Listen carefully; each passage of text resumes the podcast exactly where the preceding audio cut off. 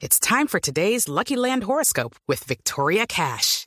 Life's gotten mundane, so shake up the daily routine and be adventurous with a trip to Lucky Land. You know what they say. Your chance to win starts with a spin. So go to LuckyLandSlots.com to play over 100 social casino-style games for free for your chance to redeem some serious prizes. Get lucky today at LuckyLandSlots.com. Available to players in the U.S., excluding Washington and Michigan. No purchase necessary. VGW Group. Void where prohibited by law. 18 plus. Terms and conditions apply. locales, informó la secretaria de Energía y Empresas, Andrea Lapson. La fracturación hidráulica es muy utilizada en los Estados Unidos y consiste en inyectar agua a gran presión para romper rocas y extraer así el gas o el petróleo retenido por estos elementos. El informe en cuestión de la Agencia Gubernamental Británica para el Gas y el Petróleo dictaminó que no es posible proceder si el fracking puede provocar sismos. Ampliación de estas y de otras noticias en blurradio.com. Síganos también en Twitter. Estamos como arroba blurradioco. Continúen con Mesa Blue. Son las 8 de la noche. Aquí comienza Mesa Blue con Vanessa de la Torre.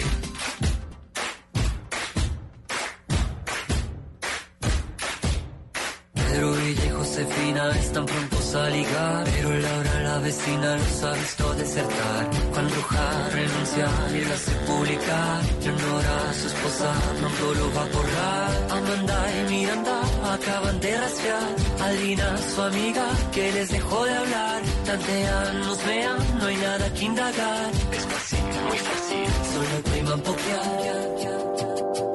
No te metas a mi Facebook no te metas por favor. Ah, cada vez que tengo un inbox me provoca por el close, close. No te metas a mi Facebook, no te metas por favor. Ah, cuando escribas melodrama, no me lo hagas por el wall, wall, wall, wall, wall, wall. Muy buenas noches y bienvenidos a Mesa Blue. Esta canción se volvió casi que un himno en las redes sociales. Es en realidad la única canción que yo conozco de este man. ¿Usted conoce otra? Lo conozco la misma. Bueno, pues este man, que es este man que está cantando esta canción, llega a Bogotá para presentar Amor Libre. Él vive en México y está presentando esta canción que además va a tener concierto el 6 de diciembre en el Teatro ABC de Bogotá. Y la verdad es que después del Facebook, pues la vida lo ha llevado por las grandes ligas de los escenarios. Así que es nuestro invitado de esta noche en Mesa. Lo perfecto, ¿acaso es real? Pues la vida es mucho más que una oda para lo normal y un mundo robotizado. No es natural. Y dije, no, no, ese no soy yo, yo. Ya no quiero condición, solo amor libre, libre corazón, libre sensación, libres tú y yo. Somos amor libre, libres para amar, libres para no pensar, libres para improvisar.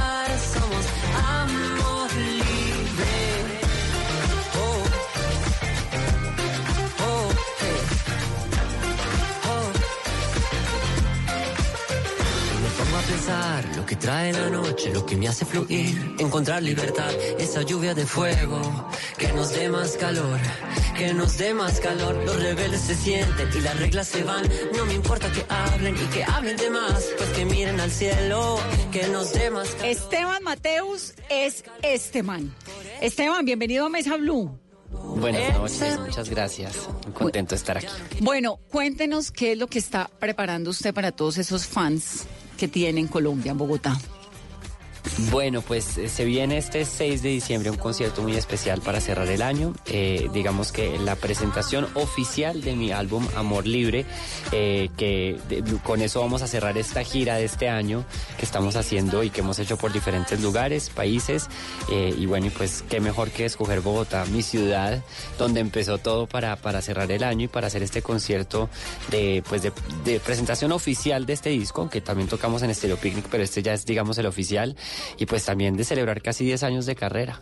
y una carrera que empezó y que se viralizó muchísimo con la canción que todos cantamos en algún momento, No te metas en mi Facebook, no te metas a mi Facebook, que fue en el momento también en el que todo el mundo tenía Facebook. Eso ya también cambió mucho.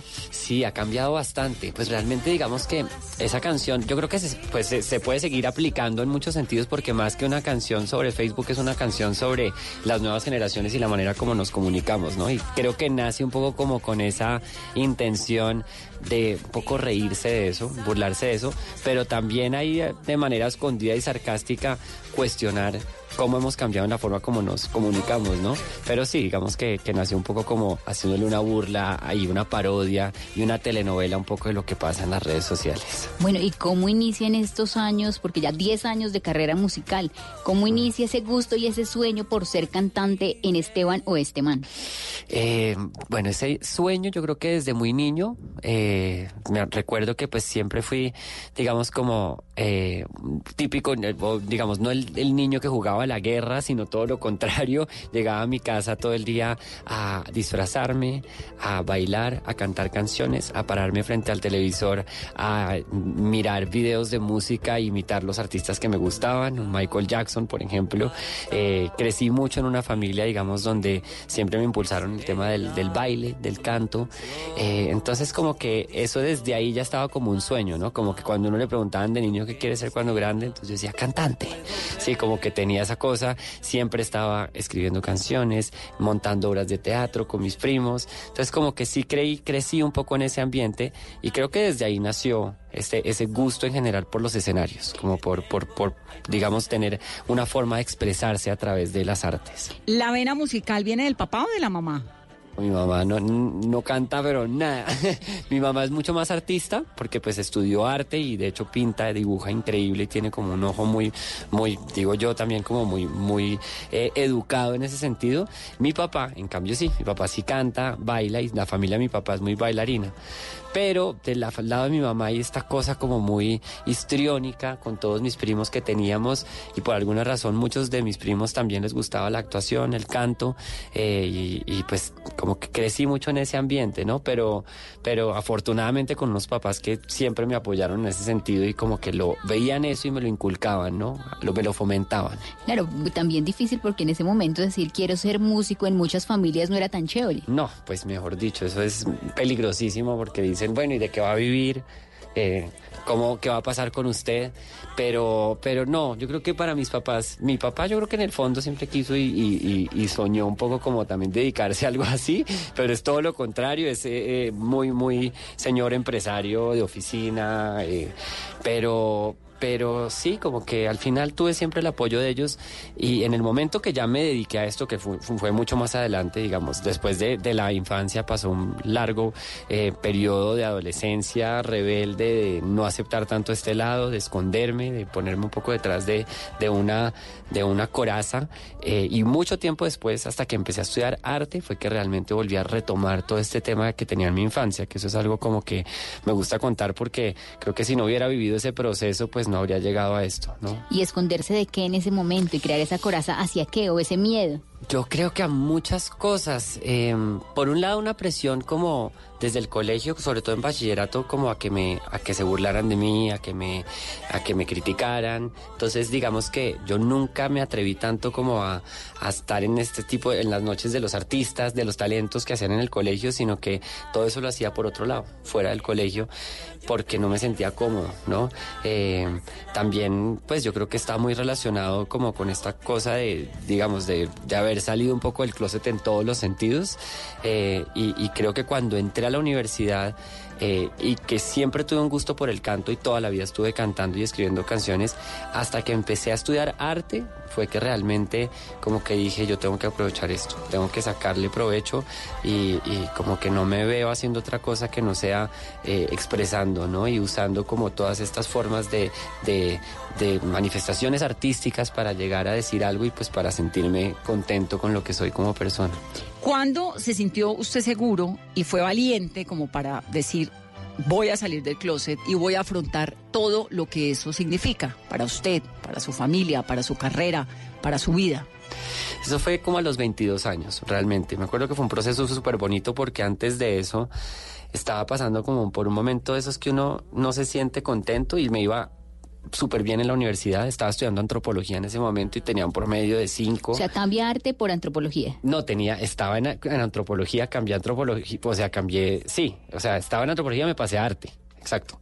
Eh, y, y pues digamos que no estaba tan bien en muchos sentidos, pero como que llega uno a un punto en el que se empieza a dar cuenta que pues de pronto también en este proceso de cuestionarse las cosas, de mirar el mundo artístico como un lugar donde uno puede cuestionar, donde uno puede proponer cosas, eh, apropiarse de un espacio o de uno mismo, de sus experiencias como persona, pues creo que ahí empecé un poco a mirar todo y dije, o sea, yo no puedo, no tengo que esconder realmente lo que soy, sino todo lo contrario, tengo que volver esto una herramienta, ¿no? Para expresar, para decir cosas. Entonces ahí fue que empezó otra vez como a juntar, pues empecé a juntar un poco el canto con el performance, el teatro, como parte de un proyecto en la universidad que se llamaba Este Man. Claro, eso quería preguntarle, Entonces, ¿cómo fue esa fusión sí, de, sí, sí. de- del arte y, y la música? fue muy particular porque afortunadamente estaba en, digamos, en una eh, escuela de arte, digámoslo así, un- una facultad de arte que era muy, eh, sigue siendo muy abierta, muy echada para adelante en muchos sentidos, está más relacionado con el arte contemporáneo y digamos que lo que decían era que no había una sola forma de, es decir, si estábamos estudiando arte, pues no era para que dibujáramos bien y ya, sino para proponer de muchas formas. Entonces, ahí fue que descubrí que yo perfectamente podía generar muy buenas entregas y trabajos artísticos de video usándome a mí mismo. Entonces empecé un poco a, no sé, si me tocaba hacer una entrega de animación, eh, de, un stop motion, entonces me, me- me usaba a mí y yo mismo hacía la música, la empezaba a producir con mi hermano que estaba estudiando música en ese momento. Eh, Esteban, el hermano es el manager, ¿no? El hermano es el hermanager hoy en día, que, que pues mientras estudiaba música, hoy, ahí estaba de hecho con muchos amigos que hoy en día pues son productores, digamos, que pues han- siguen en esto y mm, triunfando bastante, como Mauricio Rengifo, por ejemplo. Eh, y digamos que de todo esto pues empezó a salir un proyecto que iba surgiendo ahí y cada vez brotando mucho más, ¿no? Pero fue un proceso bonito y, y realmente yo veo todos los trabajos de la universidad y todavía siento que es como mis inicios totalmente. ¿Y por qué no empezó a estudiar música y tuvo que pasar por antropología y por arte? porque nunca fui muy fan de la academia de la música, como que sí sentía, digamos que tenía como esta idea de que la música, es decir, muchos de los artistas que yo admiraba, por ejemplo, Andrea Echeverry es un gran ejemplo, estudió arte en los Andes también. Eh, Entonces ahí no sí ganó la mamá, la mamá artista. Ahí ganó la mamá. Sí. Sí, pero digamos que sí seguía estudiando música en el sentido del canto. Siempre estuve en, en- en- en escuelas de canto, estuve en, en coros de canto lírico, eh, estudié teatro también, por otro lado. Entonces como que eso estaba ahí muy, muy permanente, pero como que sí quería una carrera, digamos, como donde me pusieran a pensar y no tenía tan claro que me iba a dedicar a ser cantante completamente, como que sí me gustaban los escenarios. Entonces sí empezó como un proyecto que es- era musical, teatral eh, y pues artístico. ¿Y cómo es eso de tener un hermana manager? el manager. El her- manager, pues realmente se fue convirtiendo porque mi hermano Nicolás al principio hacía parte de la banda y de hecho es- escribimos canciones, de hecho hasta el último disco también ha participado en composiciones del- del- del disco, pero como que poco a poco pues él estudió música y administración. Y poco a poco se fue metiendo más en esto y dijo, o sea, yo me quiero meter a organizar un poco el orden de este man como un proyecto pues que se sostenga, ¿no? Y que pueda llevarse más allá con y que tenga una estrategia, ¿no? Entonces, eh, creo que lo ha hecho muy bien. Pues hoy en día no solo es mi manager, ahora lo comparto con una cantidad de artistas. Tiene una agencia de management y de booking que es bien reconocida acá en Colombia. Entonces, afortunadamente eso le ha traído cosas muy buenas a él también. Ya hablamos de lo que fue la carrera hasta llegar a ser cantante, ese sueño de ser cantante que se cumplió y que está fusionado con el arte, con las puestas en escena. ¿Y cómo le va con la composición? Me encanta componer. Yo creo que de ahí salió eh, muchas de las ganas de precisamente dedicarme a hacer, música y de, meterme en este mundo de la música es porque desde niño soy esa persona que está todo el día cantando melodías eh, y transformando un poco lo que está sintiendo en canciones. Eh, pero entonces volviendo un poco como a la manera como, com- como compongo, sin ser un músico de academia, muchas de estas canciones y mis primeras canciones nacían un poco como de, de estar en la, desde la ducha del- de mi apartamento o en el momento que me estaba cambiando en el closet, parado frente a un espejo, imaginándome cómo iba a ser toda esta canción, eh, hasta en cosas del día a día y cómo así se, y así se fueron construyendo, ¿no? Como canciones que de alguna manera salían, las grababa en la, en la grabadora del celular y luego pues las empezaba obviamente a sacar la armonía con mi hermano, ¿no? Entonces era un proceso muy bonito al principio, luego pues entraron al equipo muchas personas cada vez más, pero sí tenía una forma de componer que yo la veo muy relacionada como algo casi plástico, como muy, muy artístico en el sentido de que cuando escribía una canción visualizaba un poco cómo iba a ser su mundo estético y visual, ¿no? Como que me imaginaba cómo iba a ser el video, cómo iba a ser la puesta en escena de esta canción y en qué mundo iba a, pertenecer. Entonces luego cuando ya entraba a producir con un productor, me meto mucho en el proceso de producción, de escoger un sonido, que esto sí me gusta, esto no. Pues tomar referentes, que siempre es claro tener los referentes, ¿no? Eh, todos lo tenemos, ¿no? Y pues, siempre nos apropiamos de algo, ¿no? Entonces es un proceso que me encanta, el de crear una canción de ceros hasta el final. ¿Cuáles fueron las primeras composiciones de este man? Las primeras letras, miren, de hecho, una de esas primeras letras eh, fue por una canción que le hice a mi mamá, que esa nunca salió, la verdad. ¿Y qué Pues decía? eh, pues era como que básicamente eras la persona como que, que, que, pues gracias a ti soy lo que soy. Era como una, era una canción súper linda, la verdad. Conmueve, Pero conmueve sí, los sí, sí. recuerdos. Y de, de todo el día me decía, ponme mi un canción. poquito, sí. ¿Cómo? Cántanos un poquito Un de- poquito, de uy, eso, ¿cómo ¿no? es que era? Pues es una canción, pero, es- o sea, la tengo, eh, era en francés. Era en francés porque, pues, a- en ese momento, pues, como que estaba aprovechando, digamos, para hacer cosas en otros idiomas. Era algo así, a ver. Tu rentres chez moi, tu me vois, je suis là. Era algo por así empezaba, pero... No, súper ¿Y romántico. por qué no salió? ¿Por qué no salió? y No, porque era algo muy como mío personal. No, porque ya después como que pues empecé a escribir en español, que era lo que me interesaba realmente. Eh, y pues ahí de las primeras canciones que escribí fue True Love con mi hermano Nicolás, que esa canción salió en ese momento como dos años después. Esa canción la habíamos escrito en el 2006, 2007 y luego salió en una versión con Monsieur Periné. Apenas nos conocimos, invité a Catalina a cantarla y con Juan Pablo Vega.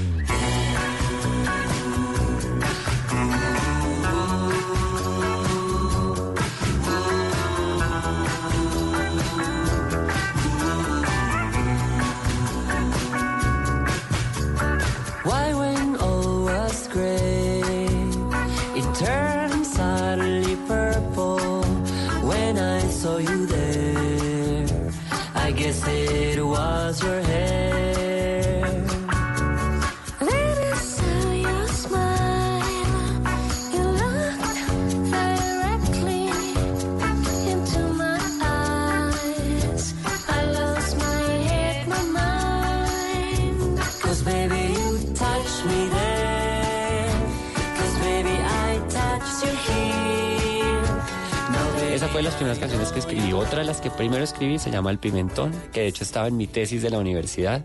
Entonces la gente entraba a la tesis, que era como una ex- exhibición de videos, como una especie de autorretrato mío. Y había un video que era como uno de los más grandes, que era yo cambiándome como de, de personaje, de look, cantando el pimentón a capela. Entonces, pues, sí, desde la universidad nacieron todas estas canciones que unos años después se vendrían a conocer en mi primer disco. Y es que hablando o devolviéndome al tema ahorita de los videos que estabas diciendo que pues los imaginas, el estilo de Esteban es increíble, o sea, y creo que es el estilo Gracias. tanto de que se viste es igual a los videos, son impecables, son divinos, ¿por qué? ¿Cuál es ese estilo así que, que maneja Esteban? Pues mira, yo creo que ha ido cambiando un poco. Eh, de- definitivamente creo que soy un poco un alma vieja y que sí tengo algunos referentes de otras épocas y creo que empecé desde ahí porque me gustaba mucho, eh, no sé, música que oían mis papás, música que oía desde niño. Eh, entonces como que sí tenía como esta cosa melancólica, nostálgica de traer cosas de otras épocas y sobre todo en un momento en el que pues estamos en un país donde se hacía solo un tipo de música y de una forma, ¿no? Como que el pop siempre estaba relacionado o con algo muy tropical o sino con algo muy, muy romántico, genérico, macho. Entonces como que para mí irme a otras épocas y a otras culturas era esencial, pero para traerlo a nuestro, a nuestro contexto. Y la parte visual se convertía en ese lado, pues de volverlo aún más fuerte, ¿no? Como, eh, pongamos el ejemplo, no te metas a mi Facebook, que puede Sí. ser como el básico, digamos, porque obviamente pues de los otros hay mil propuestas más. Pero claro, en ese momento ver a un, a un man con unos pantalones rojos pegados. Pegados, sí, eh, sí, sí. De hecho, mucha gente decía, "¿Y ¿de dónde es este man? ¿No? Mucha gente pensaba que era de otros lugares o... Claro, y- incluso yo pensaba que este man era argentino. Sí, ¿no? Y pues, pero sí, como que, pues de ahí obviamente después vino un video que se llamaba El Distractor, que era basado como en, en las big bands de los años 30 y con una parte muy fuerte, digamos, como el teatro musical al principio. A medida que fue pasando el tiempo, pues no sé, hay otras décadas como los 80 en cuanto al vestuario que me encantan. Hoy en día estoy un poco más metido por ahí, pero siempre me ha gustado un poco como ser camaleónico, ¿no? Como ir eh, transformándome en un personaje o en un man diferente en, en cada etapa en la que estoy viviendo. ¿Y cuál es la inspiración también para eso? Porque entonces compone, canta, eh, piensa en los videos y también baila. Estoy metidísimo en esto, pero no lo podría hacer si no fuera con un equipo, ¿no? Porque pues creo que es clave, ¿no? Como delegar. Pero la inspiración, mm, yo creo que en un principio, eh, eso ha ido cambiando mucho, pero siempre me ha llamado la atención la manera como, como me relaciono en la sociedad en la que vivo. Y eso pues puede estar basado en canciones de amor a canciones mucho más sociales y políticas, digámoslo así. Entonces, digamos, no te, otra vez, desde No te metas a mi Facebook no hablaba tanto de mí, pero era una canción que hablaba de un fenómeno cultural. Más adelante empecé poco a poco a ir escribiendo canciones de amor hasta llegar a un disco que se llama Amor Libre, pues que es como una muestra de quién es Esteban más allá de este man, pero me tomó un tiempo, ¿no? Caótica Belleza, que es mi segundo disco, es un disco mucho más latinoamericano, con temas más políticos como Caótica Belleza, que habla un poco como de afrontar esa identidad como, como latinos, como colombianos y como ese caos que puede ser her- hermoso también. Entonces como que siempre me ha gustado cuestionar, dejar un mensaje como, sobre todo como de aceptación de lo que uno es. ¿Y qué es amor libre? Amor libre, pues eh, muchas cosas. Yo creo que la, la primera, eh, pues creo yo que el amor libre nace desde el amor propio, ¿no? Como en aceptarse como uno es para poder aceptar a los demás como son, ¿no? Y entender que vivimos en un mundo diverso, en un mundo con diferentes formas de manifestarnos, de ser, de amar. Creo que ahí, pues un poco como que se visualiza lo que es para mí el amor libre. El amor que este, este man. Cuénteme del amor. Complicadísimo. no sé, todavía no lo he entendido, aunque digamos que estoy en un Porque es tan difícil de entender. Ay, no sé, yo la verdad no había tenido buenas experiencias de amor hasta ahora. Que esto estoy hablando después de que haya salido este disco de, de amor libre, que la verdad tiene muchas canciones de desamor, o como las describo a veces, desamor bailable, porque de hecho es un disco muy bailable. Sí, uno cómo va a bailar el desamor. Pero es, es, es un buen sentimiento porque es una forma como de deshacerse a veces un poco como de esas penas. Pero no sé, ahora que lo estoy viviendo y que de verdad estoy enamorado y que siento que encontré una persona con la que me siento muy bien en muchos sentidos, pues siento que cuando uno está enamorado es algo increíble. Es un sentimiento que uno, mejor dicho, le cambia la vida, ¿no? Y, creo que a veces ver el mundo desde, desde esos ojos, ¿no? Eh, por más eh, rosa que suene lo que, les, lo que estoy diciendo, creo que puede ser muy bonito, ¿no? Y que creo que a veces es algo que puede cambiar sociedades y unir sociedades a la vez. ¿Qué canciones de desamor bailable, como dice usted, vienen en el nuevo álbum? Bastantes. Eh, a ver, por un lado hay una que se llama eh, Siete Días, que creo que es una de las más representativas de lo que estamos hablando. Solo, que es la primera. Solo, que es de hecho una cumbia electrónica. Eh, pues es una canción que habla después de una relación que no funcionó. Es un poco como una carta a alguien diciéndole yo solo quiero estar solo. ¿sí? No funcionó de otro modo, pero sobre todo porque tú no sabes amar. Eh, entonces sí, es como como una canción para bailar y deshacerse un poco como de, de ese pasado.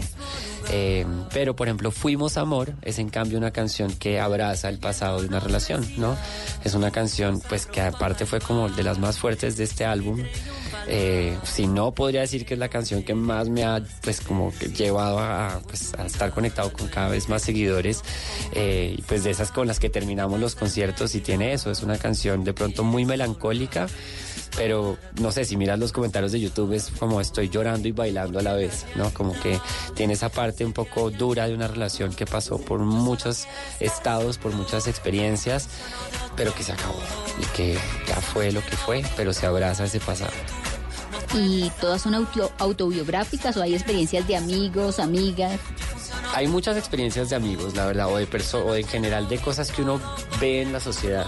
Digamos, hay, volviendo a, hay una canción que se llama Sociedad, precisamente en este disco, que habla afortunadamente de algo que a mí no me ha pasado y que puedo decirlo, digamos, como, como, eh, como muy orgulloso de eso, y es que pues es de una relación que no, digamos, no se da y no funciona por lo que diga la sociedad, de una persona que decide no estar con la otra porque básicamente se sienten juzgadas, ¿no? Y pues de pronto hablando de una relación entre dos personas del mismo sexo, ¿no? Por ejemplo.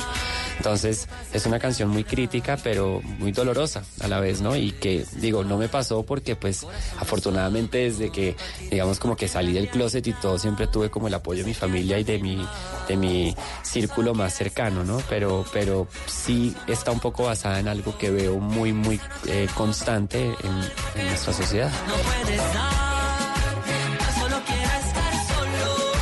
Yo funciono de otro modo. Esa noche lo vi todo porque tú no sabes amar. No sabes amar. No, no, no. No sabes amar. Esteban Mateus, este man, es nuestro invitado de hoy en Mesa Blue. Regresamos en breve.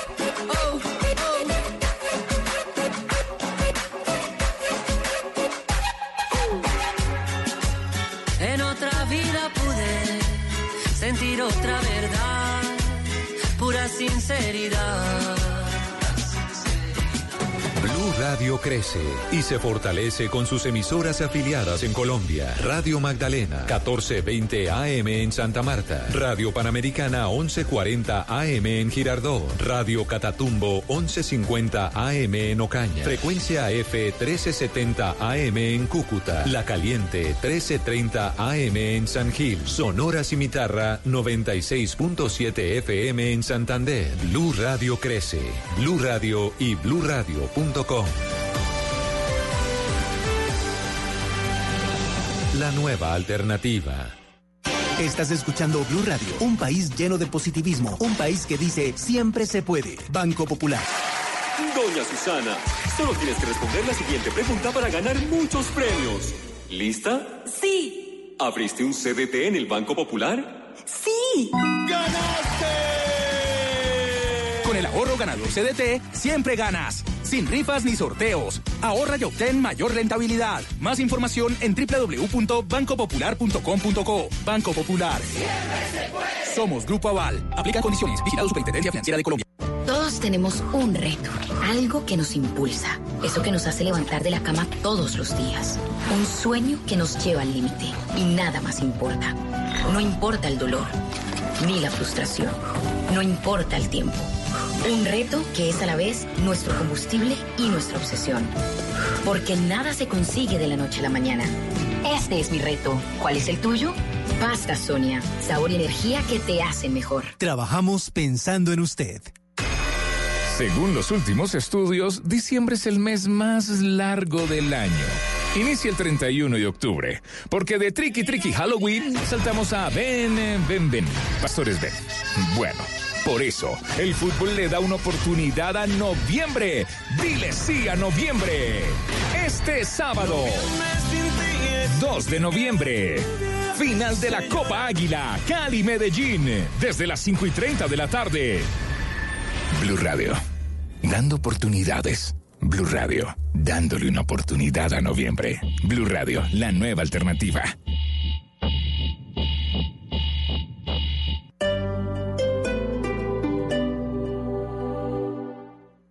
Jordi Zabal, una de las figuras más relevantes de la música antigua, regresa al Teatro Mayor Julio Mario Santo Domingo con el concierto Todas las Mañanas del Mundo. Sábado 9 de noviembre, 8 pm. Compre ya sus entradas a través de primera fila o en taquillas del teatro. Apoya a Bancolombia y Caracol Televisión. Invita a Blue Radio y Alcaldía de Bogotá. Más información www.teatromayor.org. Código PULEP TQK 204.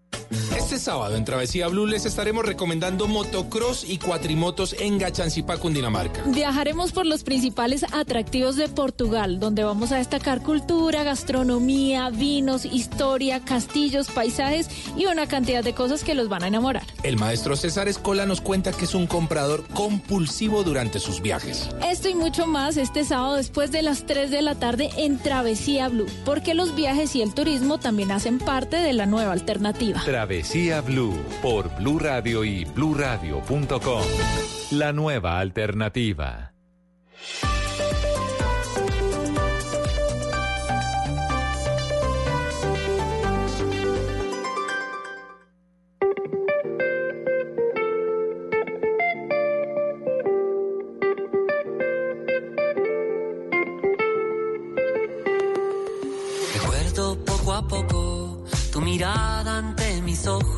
Revivir ese momento surreal.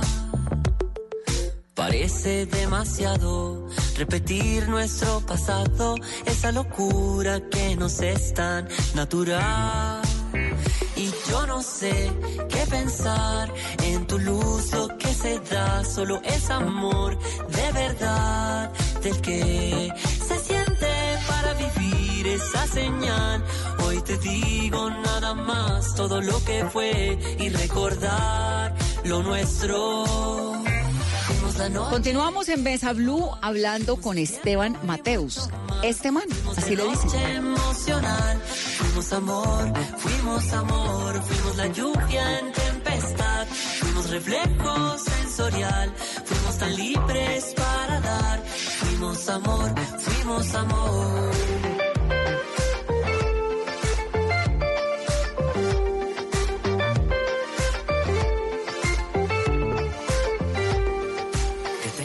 ¿Qué le diría usted hoy a los jóvenes que están en ese proceso de, eh, de, de, de sal- no salirse del closet, pero Como de aceptarse. como aceptarse, como también de, de, sen- de sentir una identidad y que por precisamente los prejuicios de la sociedad aún no logran hacerlo? Pues lo primero, eh, algo que estábamos hablando antes, como entender que lo, lo más importante que uno tiene que hacer es amarse a uno mismo, ¿no? Como uno es. Muchas veces uno eh, se da tan duro a uno mismo porque se da cuenta que esas cosas que uno ve como defectos eh, están basadas en lo que la sociedad espera de uno, más uno no se da cuenta que muchas veces eso es la herramienta para uno hacer proyectos o para uno construirse como persona, ¿no? Y creo que esa es la base de todo esto, para uno pues hacer un proyecto, para uno realizarse como persona, para uno tomar la decisión de pronto de salir del closet o de contarle algo a su familia, tiene que empezar antes uno por estar bien con uno mismo, ¿no? Por entender eso como lo que es y entender que no hay nada de malo en simplemente ser diferente al que está al lado, porque pues eso es lo que hace que el mundo sea diverso Claro. y sea bonito, ¿no? Entonces, creo que es algo que suena muy sencillo, pero que todavía tenemos que aplicarlo mucho más en Colombia, ¿no? Y, y para eso también es una ciudad como Bogotá. Que hemos yo. avanzado con Hemos la nueva alcaldesa. Definitivamente, definitivamente. ¿Y qué tan fácil o difícil es ser gay en medio de un mundo musical? Realmente para mí ha sido fácil eh, a medida que ha ido pasando el tiempo. Al principio, eh, como que existen muchos tabúes, realmente. Eh, uno, uno entra y se da cuenta que es mejor no hablarlo. Entonces uno se acostumbra a a dejar las cosas como deberían ser normalmente, ¿no? Entonces no hablarlo mucho, no hablarlo con los de la disquera, con y a medida que va pasando el tiempo se da cuenta que la gente no es tan prejuiciosa como uno lo cree, ¿no? Y que si hay algo que uno tiene que hacer, pues como músico, como persona que está dedicada a esto, es precisamente abrir trocha, ¿no? Cambiar como esas, esas ideas que la gente tiene a veces preconcebidas porque pues eso es lo que hace precisamente que uno pueda seguir evolucionando y pues dejar un granito de arena eh, a, nivel cultural en su país, ¿no? Entonces, eso para mí ha sido lo más bonito que he vivido en mi carrera, es decir, lo que me ha dejado este disco hasta ahora ha sido más seguidores, menos odio del que yo pensaba, ¿no? Porque sí creo que las nuevas generaciones traen otro chip y a veces cuando uno habla desde, desde la honestidad, no hay nadie que rompa eso, ¿no? Como que de pronto no lo hubiera podido hacer antes porque no me sentía preparado, ¿no? Porque de pronto ahí sí me ponía mal si me preguntaban, no, no sabía cómo argumentarlo, cómo hablarlo, pero 10 años en los que llevo haciendo esto, eh, simplemente se dio, ¿no? Fue como parte de, de seguir construyéndome como persona y como artista. ¿Y por qué se va para México y deja su, su país? No, pues tal vez yo creo que esa ida tiene que ver mucho como con salirse de la zona de confort, ¿no? Y como de, de verse desde lo lejos. Como que a mí me sirvió mucho llegar a México, que aparte es un país que nos recibe increíble a los colombianos, a los músicos colombianos además. Eh, y, y en ese proceso de empezar a escribir canciones, darme cuenta de quién soy como colombiano, como persona que nació en Bogotá en los ochentas eh, y que he crecido de cierta forma y aprovechar además el digamos como la, la cantidad de, de sonidos que tenemos como a nivel musical en Colombia pero apropiármelo de, de mi- de mi- a mi manera. Y creo que este es el disco tal vez más a nivel como sonoro y rítmico más colombiano que tengo, más que los otros, ¿no? Y creo que tiene que ver mucho con eso, como por verme desde, el- desde lo lejos. Y pues bueno, ya es- ahí llegué al punto en el que dije, bueno, si voy a contar todas estas historias de amor, lo tengo que hacer como como se tiene que hacer, no maquillando las cosas, sino dejándolas como es una historia de amor real que en este caso yo como hombre que está enamorado de otro hombre o que lo ha vivido con otro hombre, puedo contar una historia de amor que sea para una chica que se la dedique a un chico también o viceversa, ¿no? Y ese es- eso es el amor, es algo universal, ¿no? Entonces, claro, había un, un riesgo, un miedo, pero sobre todo unas ganas de hacerlo, ¿no? Como de, de hacer algo que es increíble, pero no se ha hecho hasta ahora o sea, obviamente se han hecho otro tipo de cosas y a nivel mucho más independiente y más underground en nuestro país, pero no a un nivel como mucho más mainstream, ¿no? Entonces, como que también era un poco tomarse esa bandera. ¿Y qué fusiones y qué sonidos hay en Amor Libre? Pues ahí, por ejemplo, en solo la primera canción es una, es una cumbia, pero es una cumbia un poco más llevada como a sonidos andinos. Hay muchas influencias de música caribeña, definitivamente mucho antillano, mucho, pues no, también hay como apropiación del dembow, del dancehall. Por otro lado, eh, música mucho más disco de los ochentas, mucho más funk, eh, y que digamos que son ritmos que siempre me han gustado, pero como que aquí me, to- tomé un poco como las, las, el atrevimiento de, de- llevarlos como a un lugar donde antes de pronto no me había atrevido a ir. Además que el video es divino. Yo lo vi, es muy bonito, es muy bonito. ¿En dónde lo grabaron? ¿Cómo Eso fue el en proceso Boyacá. de producción? ¿En Boyacá? Fue, fue un proceso increíble porque estuve en México tratando de grabar, eran los dos primeros videos del disco, que era Noche Sensorial y Fuimos Amor. Y estuve en México tratando de, de llegar a algo y buscar un lugar y dije, no, yo me tengo que ir a Colombia a hacer estos videos. Lo único, digamos, la única cuota mexicana que hay ahí es el actor que, que sale en los videos, que es un gran amigo, de hecho.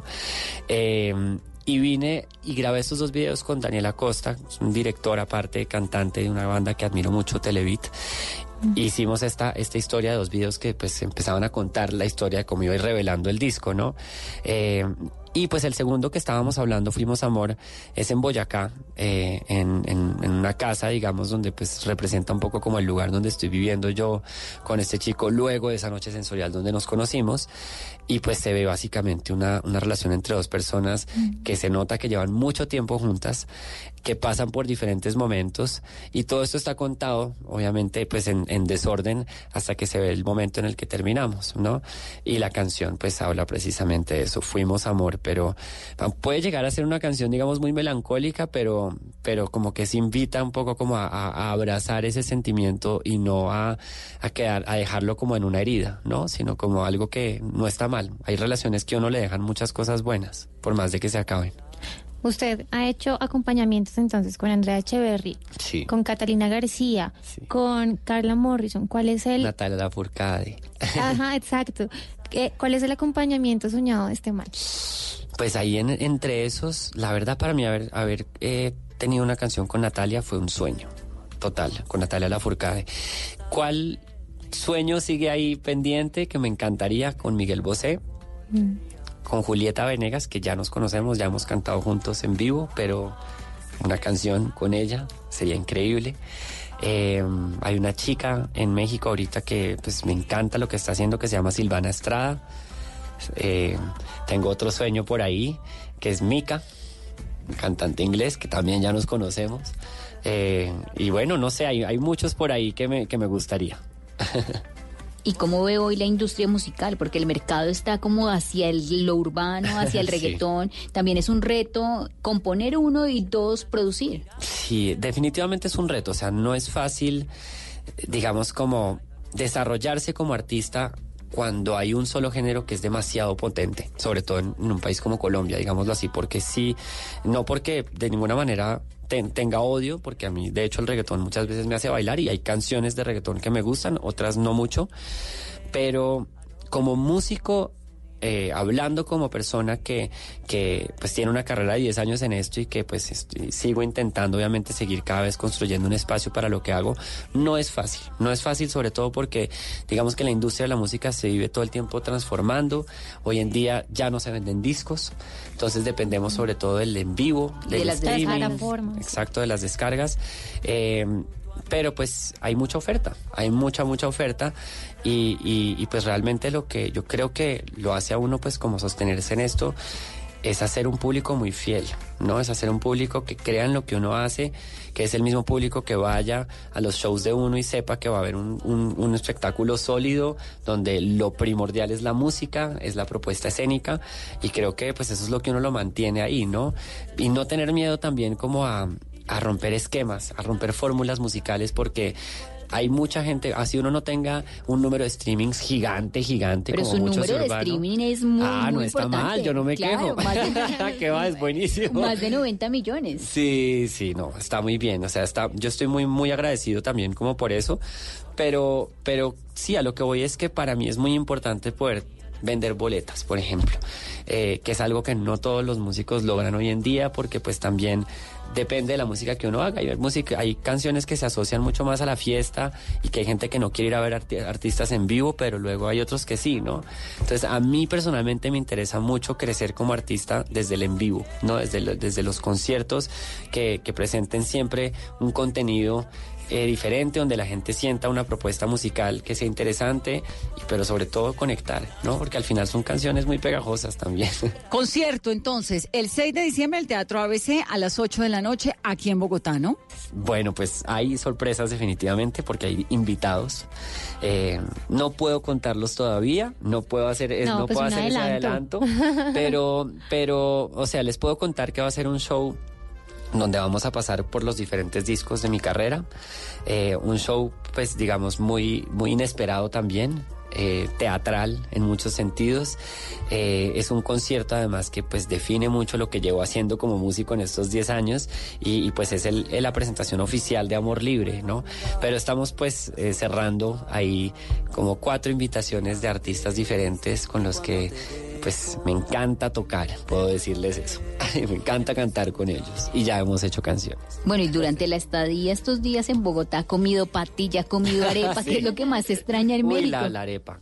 La arepa, aunque en México, cerca de mi casa, está el mercado Medellín, que como su nombre lo dice, pues está lleno de productos colombianos.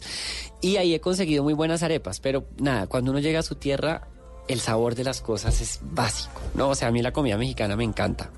Y hay cosas que me gustan más que otras. Todavía me cuesta trabajo acostumbrarme al picante, al chile. Pero la comida colombiana es demasiado rica. El ajiaco. El ajiaco, un ajiaquito es la sopa que lo hace uno sentir en casa. O unas lentejas, algo tan sencillo como unas lentejas con arroz eh, o unos frijoles. Uf, eso- eso me hace mucha falta, la comida. Pero pues bueno, igual no me quejo porque vengo bastante a Colombia cada vez que puedo y ahí lo repongo. ¿Y qué le ha dejado México tan lindo y tan querido durante todos estos años o dos años que lleva, dos años y medio, casi tres que lleva viviendo allá? Muchas cosas. Yo creo que eh, simplemente el hecho de, de estar viviendo en otro lugar diferente a Colombia, eh, digamos que me ha hecho valorar muchas cosas, ¿no? Eh, creo que mm, el, el hecho de ser artista, digamos, dedicado a este tema de la música, me ha hecho también como agradecer el tema de que haya personas que escuchen mis canciones, por ejemplo. La gente allá, los fans que tengo allá, son personas entregadas, ¿no? Son seguidores de los que eh, van a cada uno de los shows que uno hace, compran la camiseta, la taza, el disco. eh, sí, en como Colombia que nos falta un poquito más como esa de fidelidad hacia Sí, el yo creo que falta un poco más una cultura de entretenimiento. Es que los mexicanos tienen un poco, es un poco más desarrollado, eh, perdón, la repetí poco a poco, tienen eso mucho más desarrollado porque están cerca de Estados Unidos, ¿no? Eh, y, y, pues eso, es- eso al final les, les llega, pero a la vez es un país que responde mucho a lo gringo, ¿no? Entonces es muy como esto es identidad latinoamericana y por eso reciben también proyectos musicales de otros lugares, ¿no? De Latinoamérica en general o de España. Eh, y, y sí, yo creo que eso es algo que agradezco muchísimo, ¿no? Como tener seguidores tan, tan fieles, tan entregados, pues porque son los que le ayudan a uno a llenar un Metropolitan, un Plaza Condesa, escenarios muy grandes que hago allá y que aún no hago en Colombia, ¿no? Porque tampoco existen ese tipo de escenarios como tal. ¿Y por qué en Colombia ha sido como más difícil? O sea, desde la canción No te metas a mi Facebook, que fue el boom musical, ¿por qué a veces lo escuchan a uno más afuera? Pues yo creo que es algo, eh, no sabría decirlo, yo creo que pocos artistas lo pueden decir dentro del género que yo estoy también. O sea, yo creo que en Que Colombia es se... un pop alternativo. Sí, de pronto. En, en Colombia se mueve mucho más el folclore, pero tampoco es, un, es el país que más ventas tiene, por ejemplo, del reggaetón, del urbano. O sea, los artistas de reggaetón saben y todos sabemos que no venden casi boletas en Colombia. Venden más boletas en Ecuador, en Chile, en Argentina, en Estados Unidos. Entonces, tampoco siendo un artista de, de urbano, ¿no? Es lo que es muy particular. Yo creo que no o somos existe- muy exigentes los colombianos o que nos gusta escuchar. no existe una cultura de, de- o sea, yo hago, he hecho conciertos gratis aquí de 20 mil personas. Y ahí están todos. Entonces también creo que falta un poco como esa cultura de consumo, o posiblemente, como de, comprar una, una boleta, pero, pero también he hecho los conciertos más increíbles en Bogotá, ¿no? Es decir, para mí haber hecho el Jorge Eliezer Gaitán fue una cosa increíble. He hecho dos teatros mayores, ¿no? Uno con la Filarmónica, otro para el lanzamiento de Caótica Belleza, y todos han sido agotados, ¿no? Entonces, en ese sentido no me puedo quejar. Pero a lo que voy es que en México de pronto hay escenarios un poco más grandes y el público es un poquito, o sea, estando allá el desarrollo es mucho más rápido. Y lo puede decir desde un cantante como Manuel Medrano, como Messi Periné, como muchos, al final sabemos que en México tenemos que estar ahí, ¿no? Porque es un público que también nos lleva a tocar en otros lugares. Luego vuelve uno a su país y pues las cosas salen también mejor, ¿no? Entonces, es algo que la misma Shakira lo vivió en una época, Juanes también, casi todos, ¿no? Creo que puedo decir que muy pocos artistas eh, se han hecho solamente en Colombia. Es, es la realidad y sin embargo tenemos el país más fuerte musicalmente ahorita, ¿no? Pero creo que es importante decirlo, mucho de esto es gracias a la gente de afuera. ¿Qué viene para este man? ¿Seguir ¿Qué cantándole viene? al amor? Posiblemente, sí. Está enamorado. Estoy enamorado. Y la pareja también cantante. No, es actor. Bueno, ahí el teatro actor- sigue firme. Sí, pero canta, lo peor es que canta muy bien. O sea, es buen, buen cantante. A veces le digo como, bueno, deberíamos hacer musical que tenga actuación y, y canto, algo así. Eh, pero, pero no, pues sí. nos invita a ustedes. Total, lo traigo a Colombia. Claro. sí, sí, Entonces sí. ahí ya no sería, el hermano es manager, la pareja también es manager de él.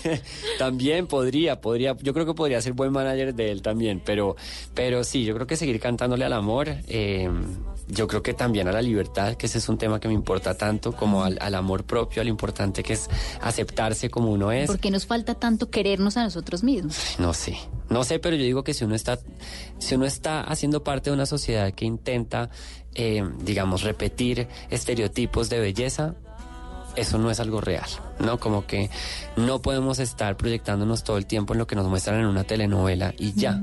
Y no porque no me gusten las telenovelas, para nada. Creo que eh, gran parte de la comedia latina está en las telenovelas y es genial, ¿no? Pero sí creo que hay muchas cosas que nos muestran en la televisión o lo que nos muestra lo como debemos ser que, pues que sí tiene que cambiar. Eh, en ese sentido, no sé, hemos tenido grandes casos que lo han hecho. Betty la Fea, por ejemplo, ¿no? Pero siempre se habla un poco como desde los estereotipos de belleza y yo sí creo que hay que cambiar eso, hay que cambiar ese lado y, que Colombia, pues primero la gente en sí en Colombia es hermosa, porque es un país de mestizaje increíble, ¿no?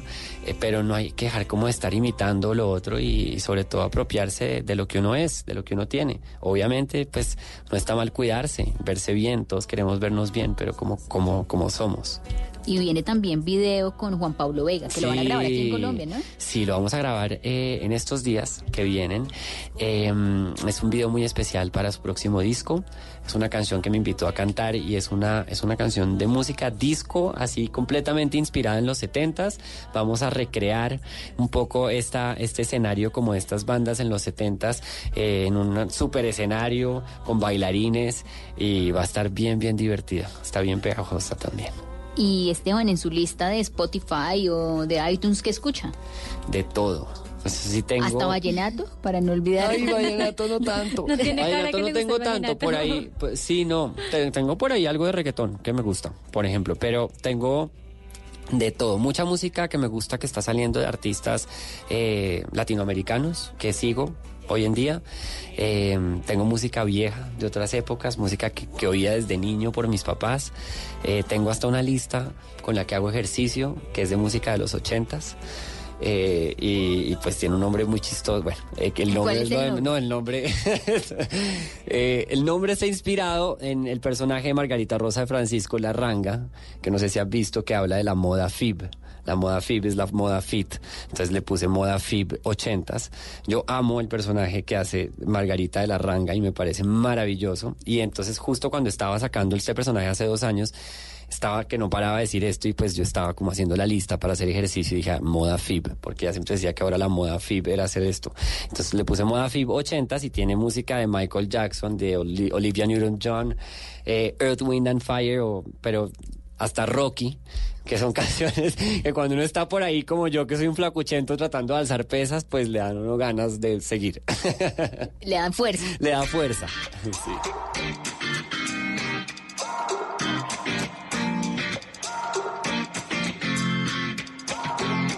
Me vi incrustado en ese lugar de mentiras y de irrealidad, maquillado para lo perfecto. ¿Acaso es real?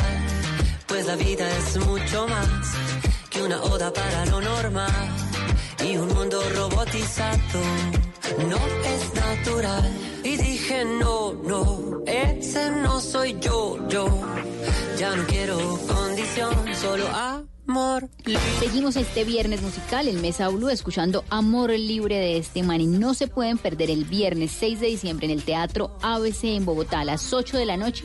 Un gran show con muchas sorpresas, muchas colaboraciones, artistas invitados. Y este show y más conciertos también van a estar en Latinoamérica, donde más va a estar en fin de año, ya lo que es. se viene en 2020. Bueno, pues hemos estado afortunadamente tocando en diferentes lugares. Ahorita voy a regresar también a Ecuador. Después del, del, del 6 de diciembre en Bogotá, tenemos el, el 7 de diciembre en Guayaquil. Eso es directo. Salimos de ahí casi para el avión. Eh, voy a estar también en México, en Tlaxcala. Eh, esos, esos son como los últimos shows que tenemos este año. Y pues concentrándonos también a sacar nueva música. Y nuevas nominaciones también. Trabajar para nuevas nominaciones. Ojalá, exacto.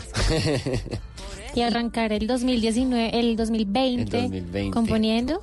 Sí, pues de hecho ya estuve componiendo, digamos, este, es- en estos últimos meses tuve como dos semanas porque a veces se encierra uno y de hecho hice muchas sesiones de composición con diferentes artistas, eh, compositores, productores en Los Ángeles y en, y en México y de ahí ya salieron 30 canciones nuevas. No, pues, Entonces ahí... dos discos ahí más.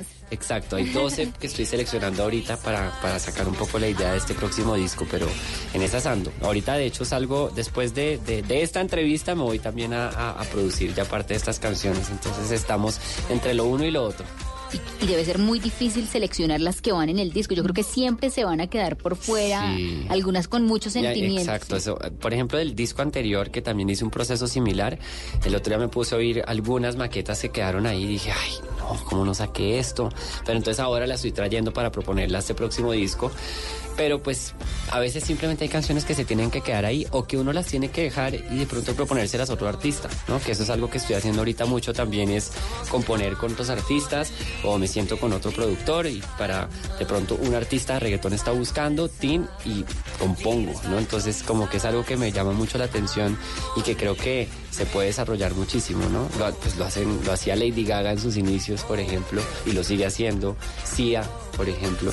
Y en Latinoamérica uno no lo cree, pero hay muchas canciones que uno dice, tal canción que canta Julieta Venegas fue escrita por Natalia Lafourcade y por, ¿no? Entonces es algo que me llama mucho la atención y pues ojalá muchas de esas canciones de pronto a algún amigo le interese.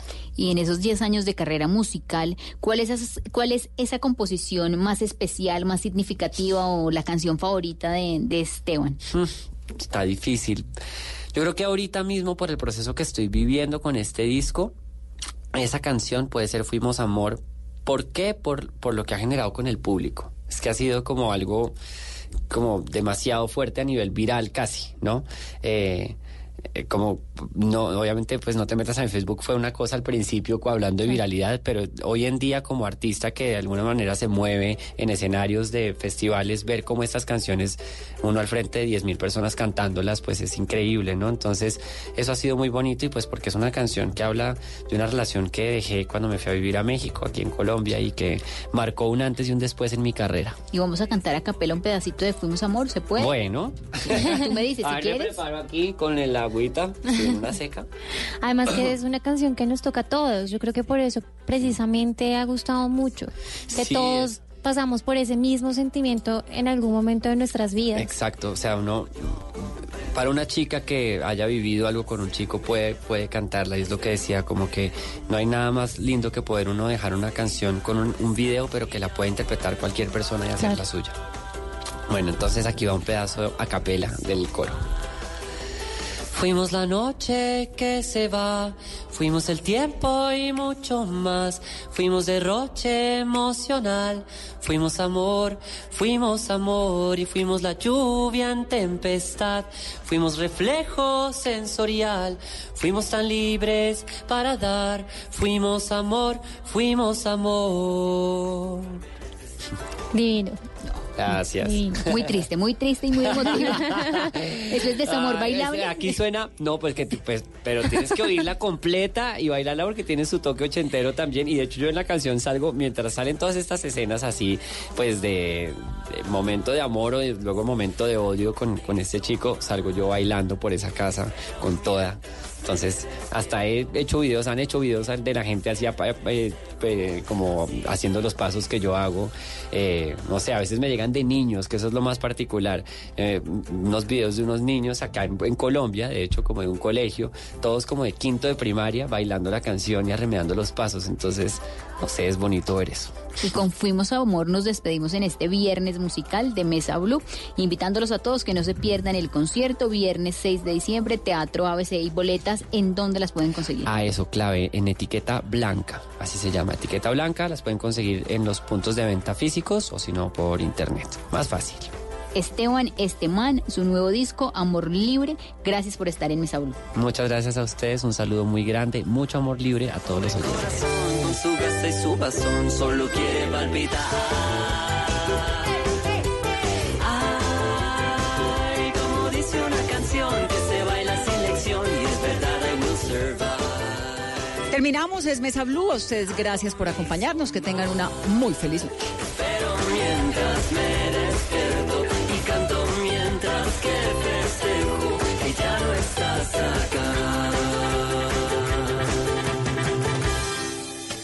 Sábado en Travesía Blue les estaremos recomendando motocross y cuatrimotos en Gachancipá, Cundinamarca. Viajaremos por los principales atractivos de Portugal, donde vamos a destacar cultura, gastronomía, vinos, historia, castillos, paisajes y una cantidad de cosas que los van a enamorar. El maestro César Escola nos cuenta que es un comprador compulsivo durante sus viajes. Esto y mucho más este sábado después de las 3 de la tarde en Travesía Blue, porque los viajes y el turismo también hacen parte de la nueva alternativa. Travesía Blue por Blue Radio y bluradio.com. La nueva alternativa.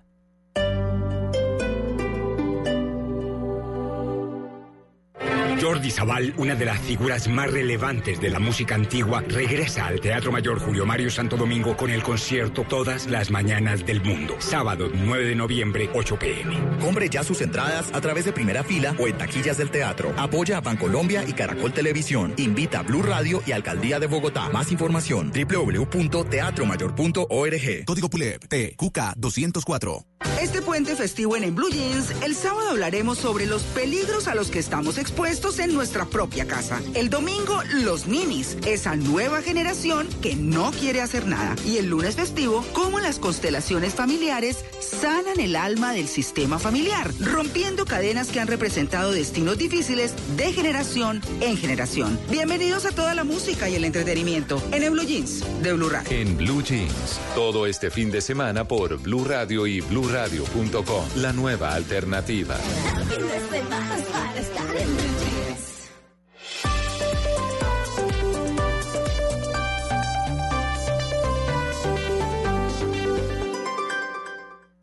Todos los sábados al mediodía en Blue Radio lo ubicamos en la noticia. Gracias por acompañarnos en el radar. Estamos analizando El radar, lo que usted quiere saber de lo que está pasando. Descubra con Ricardo Ospina y un amplio equipo de periodistas el origen de las los más noticias. importantes de la semana aquí en Blue Radio y BlueRadio.com. El radar, todos los sábados al mediodía en Blue Radio, la nueva alternativa.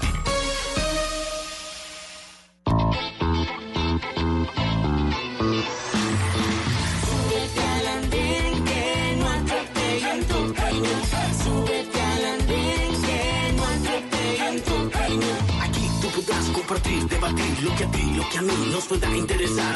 Son muchas voces unidas en una. Nadie te viene a callar. Hey, hey, ¿cómo va tu país? ¿Cómo va la economía? ¿Cómo va la sociedad? Y hey, ¿qué tú puedes decir? Si te quedas te preguntas solo ven, ven, ven, ven. Súbete al andén que no atropellen tu peña. Súbete al andén que no atropellen tu peña. El Andén, viernes a las 10 de la noche en Blue Radio y BlueRadio.com. La nueva alternativa. Esta es Blue Radio.